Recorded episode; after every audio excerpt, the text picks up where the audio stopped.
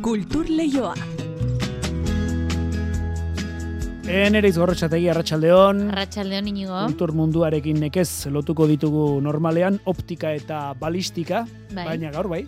Hala da, tabakalerak eh, ba, ebolai izeneko edo eh, ibolai izeneko erakusketarekin hasiko baitu 2023ko denboraldia. Optikaren eta balistikaren historiaren ikuspegi kritikoa jasoko dute zenion gixan begiradari buruzko ikerketatik abiatu dute mostra diotenez ez delako sekula neutrala eta balistikan berriz aurrerapen teknologikoek optikaren aurrerapenean eta armen garapenean duten eragina aztertu nahi izan dute.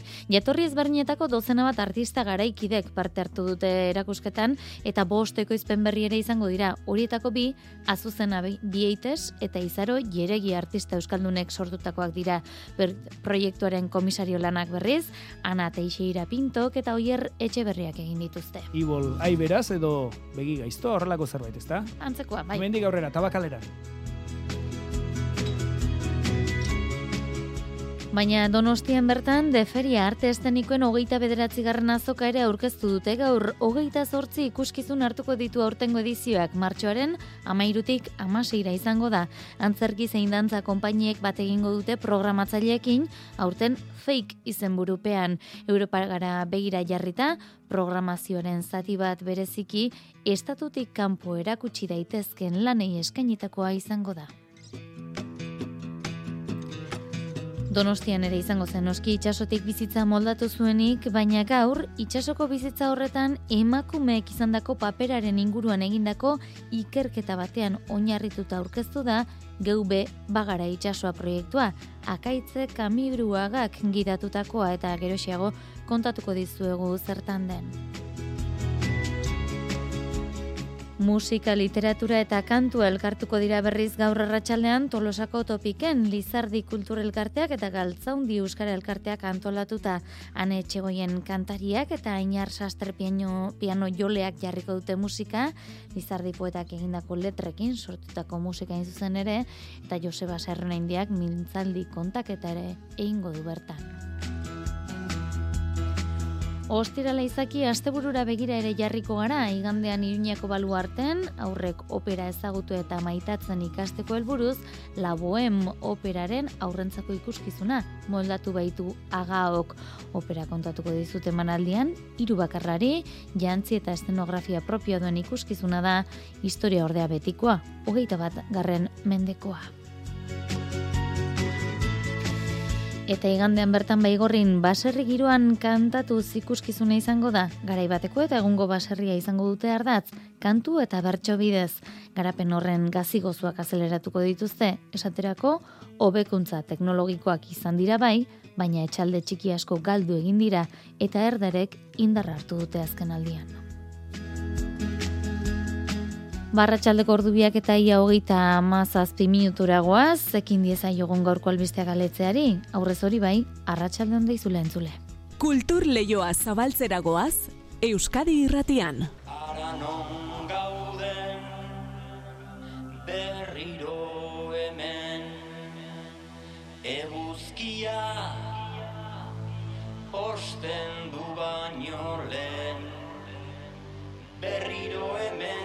dudatan diot ez baikaratzokoak biok ez gulakoak eguna bezain benetako Igor Elortza bertsolari Durangarraren proiektu berria anonim popular da, Rafa Ruedarekin batera osatu du bikoa, eta igandean izango dute estreinaldia, azpeitiko soreaso antzokian, ilontzeko zazpietan.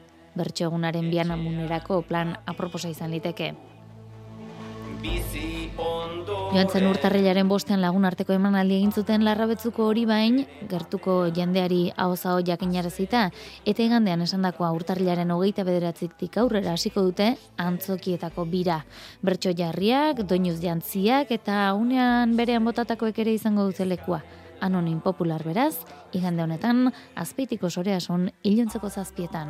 gauden oraindik hemen geure buruak bilatzen Googleen aurkitzeko kiep hemen siria gizanotua eta iliria saloirik loi Gorputzean sartu zaigu denoi Tira bat doinu honekin goaz tabakalerara, izan ere ebola izeneko erakusketarekin hasiko du 2008ko denboraldia esan dizu egun gixan, optikaren eta balistikaren historiaren ikuspegi kritikoa jasoz.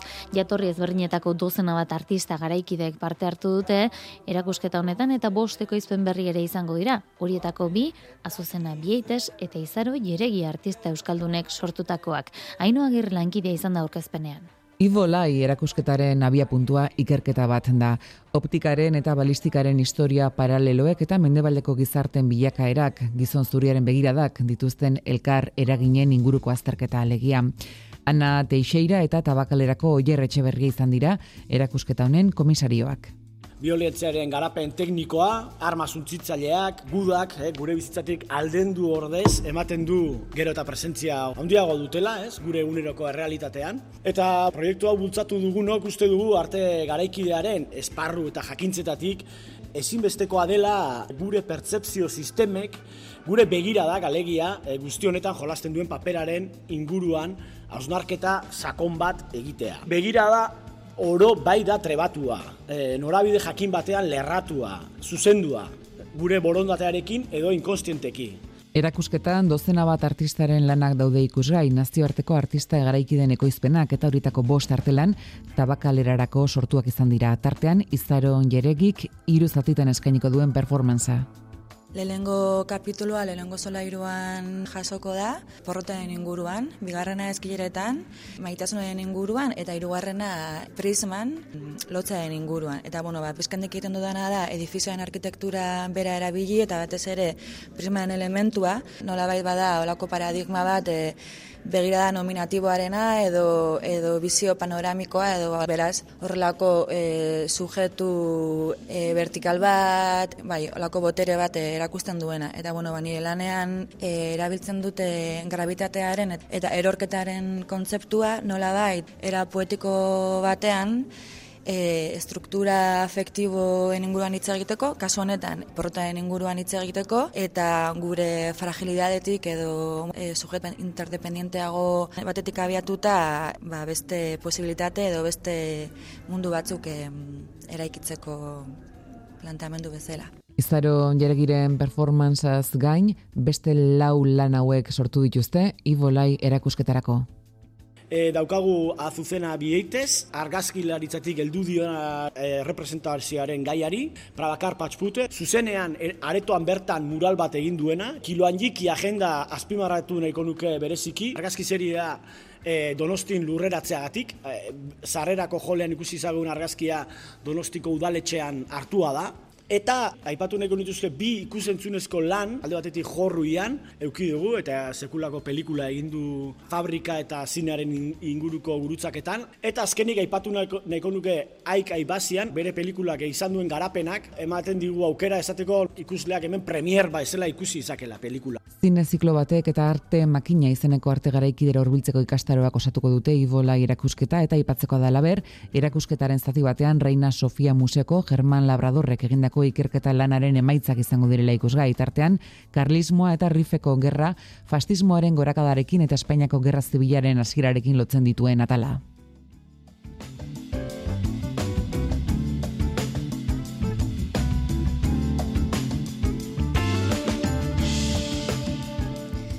Deferia arte estenikoen hogeita bederatzi garren azokak hogeita zortzi ikuskizun hartuko ditu aurten. Martxoaren amairutik amaseira, Donostia arte estenikoentzako erakusleio garrantzitsu izango da beste urte batez. Antzerki edota dantza konpainiak bat egin dute programatzaileekin, aurten fake izenburupean. Europara begira jarrita, programazioaren zati bat bereziki estatutik kanpo erakutsi daitezken lanei eskenitako izango da. Mailu Odriozola kontatuko digu. Arte eszenikoen esparruan lan egiten dutenentzat topagune garrantzitsua da Donostian egiten den Deferia azoka. Fake gaiaren inguruan antolatu dute aurtengo edizioa. Jon Insausti Donostiako udaleko kultura zinegotzia da. Fake, hori izango da e, gure leloa, gure leitmotiv edo gure hildo nagusia. Garai honetan, ba, desinformazioan, fake news eta horrelakoetan murgilduta gauden e, garai honetan, ba, erabaki dugu aurtengo gure leloa fake izango dela. Eta, bueno, ba, deferia honek galdera asko e, sortu nahi ditu. Eta gure lana izango da, ba, horiei e, erantzuna ematen saiatzea, ez? Ba, bestak beste ba ikustea, ba, feik horren aurrean, ba, kulturak ze ekarpen ere egin dezaken. Eta azkena, ba, bueno, ba, feik horren aurrean, ba, benetakotasuna, ez? Autentizidadea. Antzerkia, dantza edota txotxongiloa era guztietako ikuskizunak erakutsi nahi dituzte. Hogeita zortzi konpainia izango ditugu, hogeita zortzi ikuskizun eta berrogeita lau e, funtzio. Eta horietatik, hogeita zortzi konpainia horietatik, amabi bertakoak izango ditugu, amar estatu mailakoak eta gainontzekoak nazioartekoak, bai Kuba, Italia, Belgika, Alemania edo Kostarrikakoak. Ertza, Amaia Elizaran, La Ventana Magika, Tentazioa edota Proiektu Larrua dira horietako batzuk. Programatzaileen aurrean erakutsiko dituzte beren lanak, bi alderdien zuzeneko harreman hori ahalbidetzen delarik. Gure mugetatik kanpo, aurten Europara begira jarri nahi izan du deferiak. Norkatxia puso programatzailea da. De feria, estatu mailan, e, bueno, bere tokia eta bueno, prestigioa badauka, ego Ameriketako merkatuekin hartu emanak e, aspaldin e, ari gara lantzen, baina aurten e, gure erronka, beti e, erronka berriak eta helburu berriak esartzen ditugu mai gainean, Europako merkatuekin lanean jardute, jardutea. Azkeneko urteotan hasi ginen Europako programadorak gonbidatzen eta ekartzen, baina urten pauso e, sendoak emango ditugu alderdi horretan. Eta Europako herrialdetan erraz ikusi eta ulertu daitezken ikuskizunak programatu dituzte Victoria Eugenia Antzokian. Antzokizarrean edota tabakaleran ere izango dira noski emanaldiak eta horrez gain sektoreko profesionalei begira bilkurak hitzaldiak edota neurrira egindako topaketak izango dira azokak irauten duen egunetan.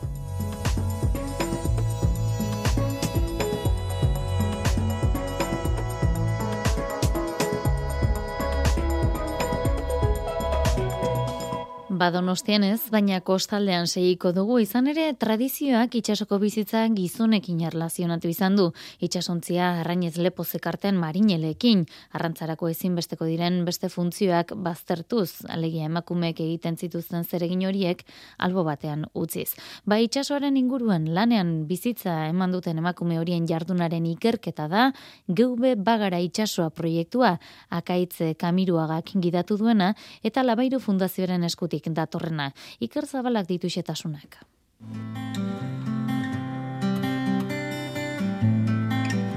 GV Bagara itsasoa proiektuak Euskal Kostaldeak emakumeen lanarekin duen zorra kitatzeko jaio da, izan ere itsasoa eta arrantza lanaren aitortza gizonari segokion, naiz eta hainbat emakumeek lan eskerrek egin duten amarkadetan zehar portu inguruko funtzioetan. Akaitze Kamiruaga da proiektuko ikerlaria. Arrantza egitea tarteko pausua da, baina itsasoratu aurretik emakumeek prestetan dabez txalupetan gizonezkoek behar dabezanak. Arrantzan egiteko sareak be, andraskoak egin eta konpondu izan dabez. Eta zer esanik ez, behin itsasontzia portura heldutakoan. Liburuaz gainera proiektuak amabi bideo ere baditu Labairu Fundazioko YouTube kanalean ikusi aldirenak, saregileen, neskatileen, empakadoreen edo arrain zailtzaileen ofizioak azalduko dira bertan. Bingen supiria kultura zailburuaren hitzetan ondare inmaterialaren adibide ezinobea da proiektua. Liburu honek informazio asko ematen duzku kostaldekoak ez garen noi gauza asko ikasteko. Lehenengoa eta importanteena emakume barik elitzatekeela, arrantzarik egongo, zenbat ofizio edo lanbide egon diran, emakumeek aurrera ateratakoak, ez ezagunak, jakusanak.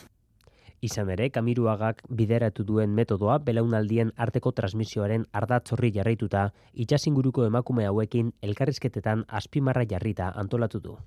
Bermeo, Lekeitio, Ondarroa eta Santurtzira jo dugu. Eta bertan, lanbide desberdinetan ibili izan diran eta ondino gaur egun be dabiltzan hiru belaunalditako hogei emakume alkarrizketatu doguz. Euren testigantzak eta bizipenak dira lan honen oinarria eta euren ahotik ikusiko dugu arrantzaren sektoreak izan dauan bilakaerea. Aietako bat da guruzne badiola, ondarruko train konpontzaile berrogeita maika urtetan zehar. Oso lan gogorra da, izan da, da eta izango da. Beti ongaz, gizonan atzin, beti ongaz, itxasontziak etorri itxe portun, hogeta lau orduan. Eudak etortezin momentutik urten arte. Beti dana prestate, lehenengo arraine saldu, arraine erun.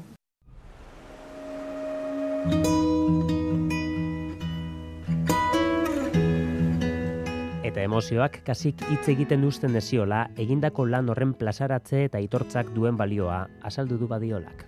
Baina hon, dala irurtetik estartzi harturo etenetik, eoten aspentzaten. Posible izan da guk honek lan guztiok etxi. Egunin amalau, amasei ordu, hau aurre haruti eta jakitsi, eta urrengo bateako bebai ez da. Gu jungo baz. Baina, hemen gelitzuko da. Labairu Fundazioaren geureak herri ondare bildumaren amaikagarren liburua da itsasoko emakumeei eskinitako hau. Jada liburu dendetan aurkitu daiteke.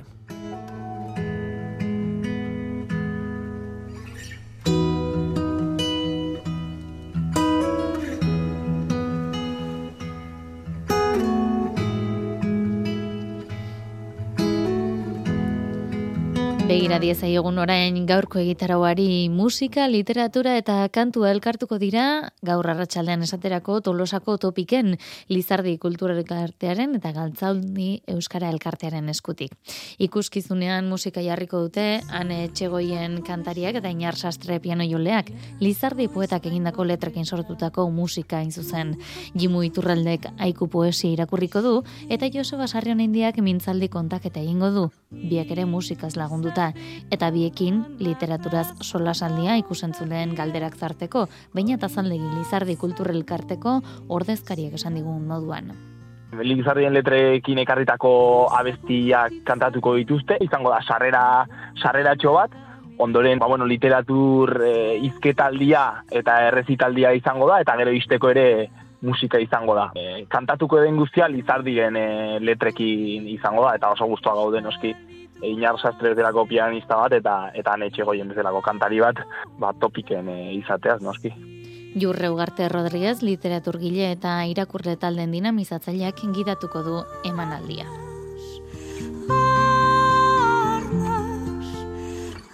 Eta guazen orain antzokira, pabellon 6eko konpainia gazte berriak bere lehen antzeslana estrenatuko baitu gaur arratsaldean komedia madarikatua izen burupean. Jainkon eta gizakien arteko gatazka kontatuko dira einean, kapitalismoaren eta gerraren zentzugabekeriaren inguruko hausnarketa egingo da. Testua Tomas Afan Muñoz idatzi du, idoia barrondok euskarara ekarri eta saioa iribarren da zuzendaritzan. Euskaraz estrenatuko da pabellon 6en komedia madarikatua. Otsailean egingo da gazteleraz, divina tragedia izen burupean. Iker Zabala kontatuko digu.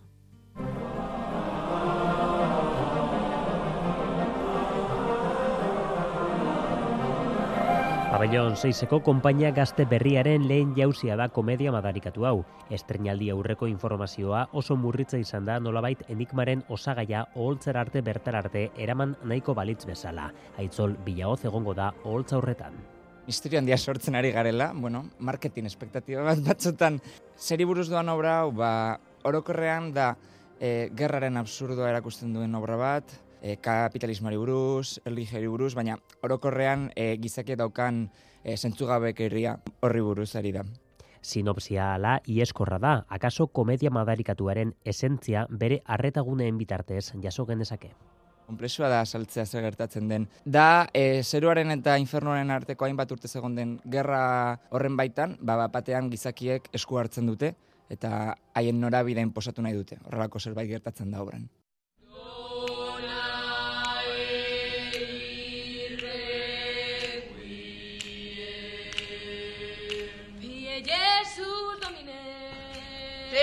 Tenemos que salvar a todos. Divina Komedia Dante Alighieriren poemaren oihartzuna du obrak izan ere komedia eta tragediaren inguruko hausnarketa ere bada funtsa. Are gehiago, gaztelerazko bertsioa Divina Tragedia dela kontutan hartuta.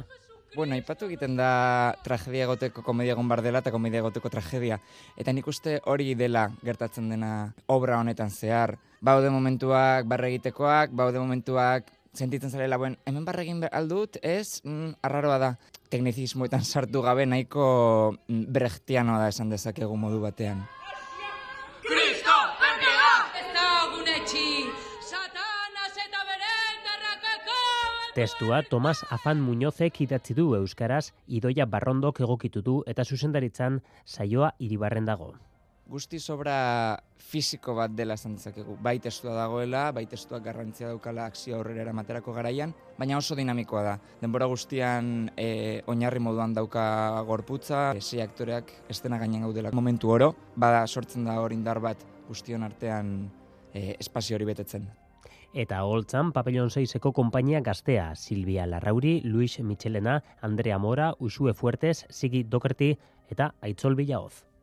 Bada, bada, gure lehenetariko lana, ze kastina begiratuz gero, badago jendea pilo bat gauzak dituan, neronek ere egin ditut. E, baina bai, nolabait modu profesionalago baten egiten dugun lehen lanetariko bat da askorentzat, lehenengo pausuak emateko modu bikaina izan da. Entxeguak eta sortze prozesua euskaraz egin dira erabat eta are gehiago erabateko estrenaldia komedia madarikatuarena izango da. Otzailean programatuko da Divina Tragedia Pabellon 6 Eta Iruñeko baluarten igandean laboem operaren aurrentzako moldaketa ikuskizuna prestatu du agaok aurreko opera ezagutzen eta maitatzen ikastea dute helburu itziar lumbreras.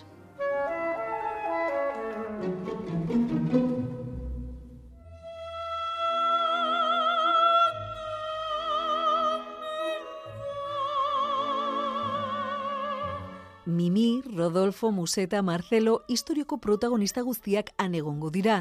Helduentzako emanaldiaren aurretik, laboen formatu desberdinean iritsiko baita baluartera. Izan ere, agaok opera bat kontatuko dizut ikuskizuna prestatu du publiko gaztetxoaren gana iristeko. Inigo laboreria agaoko gerentea. Digamos, adaptamos la ópera que vamos. Helduentzako egin behar dugun opera aurrentzako egokitzen dugu. Iraupena moztu eta garrantzitsuena historia erabat moldatzen dugu. Horrela, laboem ezagutuko dute, simple sinpleago baina argumentu oso azaltzen zaie eta operaren aria ezagunenak entzuten dituzte. Hori guztia disko gogorrean gelditzen zaie eta helduago direnean gogoratuko dute. Hori baita helburua ikusle gazteak erakartzea operarekin gozatu dezaten modu divertigarrian eta umoretsuan. Horretarako historioa moldatu egin dute hogeita bat garren mendera ekarriz. Bohem afortunadamente es una... La Bohem moldatzeko historio erraza da, Parisen gertatzen da belepok betean, eta guk gaur egunera ekarri dugu. Baina ez da zaila, ze edozein operatan bezala sentimenduei buruzari gara, maitasuna, traizioa, tristura, alaitasuna, hori guztia temporala da eta egokitzeko erraza. A la actualidad. Egokituta baina betiko istorioa da, baita personaiak ere, naiz eta keinu txikiak sartu dituzten ikusle gertuago sentitu ditzaten. Pues el año pasado. Ideia bat egiteko, iaz protagonista youtuber bat zen. Ulertu ditzaketen pertsonaiak sortzen ditugu, ze protagonista garai bateko jostuna dela esaten badiegu, agian youtuberra baino arrotzagoa egingo zaie. Euren egunerokora moldatu behar dugu. Hala ere, historian egiten ditugun keinu txikiak besterik ez dira. La. Eta publikoaren erantzuna ezin hobea da historioan barruraino sartzen baitira aurrak. Carlos Kroke da opera kontatuko dizut laboem ikuskizunaren zuzendaria. Lorena Baine sopranoak Mimi eta Museta Aizpa Bizkiaren paperak jokatuko ditu. Julen Jimenez tenorrak Rodolforena eta Marcelorena Dario Maia baritonoak.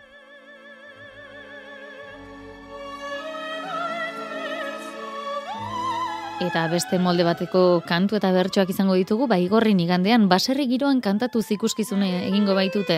Garai bateko eta egungo baserria izpide, kantua eta bertsoa uztartuz, garapen horren gazi gozoak azaleratuz andoni lizeaga. Baserri sahar maita gari bat, oian baten saetxean. Bertsularien arteko hartu emanetan, baserriari gorazarre egiteko gogori azaldu zen iraganeko eta gaurko baserriari Janlui Arin Ordoki laka. Lehengotik gaurkora iganen gira gure ikusgarri hortan, e, Nabardura dira, diferentziak, baina biek tarik badugu ikasteko eta bietarik badugu atxikitzekoa. Altxor handia dago baserriari buruz. E, nola ez, bi bersuari famatu, e, zenduak dienak orain, Salvador eta Matin, baserritar semia eta inginare horea baitzen, inaute txamendi eta baita manes pagola ere, ara, e, Fermi Miurak berak ere, e, bersu batzu ederrak idatzi zitu zizkion Euskal Herriko Laborantze Gambarari.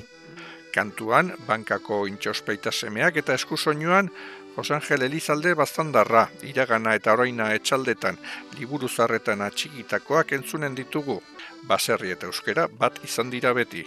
Baserritarrak ekarri du gaur oraino, unaraino, kultura bat bere hizkuntza bat, baserritaga euskaldun, baserritaga euskaraz mintzo zen. Orduan hor bada, hizkuntzaren geruari buruz lotua den beste kezka bat. Gepaigorriko ikastola kantolatua eta sosak eientzat izanen dira elizan urtarrilaren hogeita bederatzean.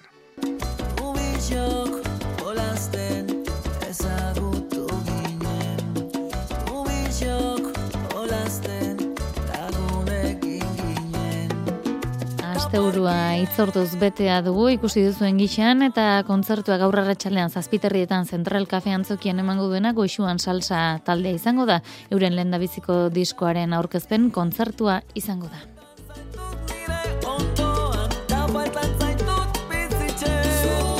Ba, hauek esan da bagoaz teknika eta realizazioan, gaur ere Xabi Iraola eta Jose Alkain aritu dira bidelagun orain badakizu albisteak Euskadi Erratian, eta ondoren kantu kontari Josina Etxeberriarekin astelen arte ondo izan eta zein du.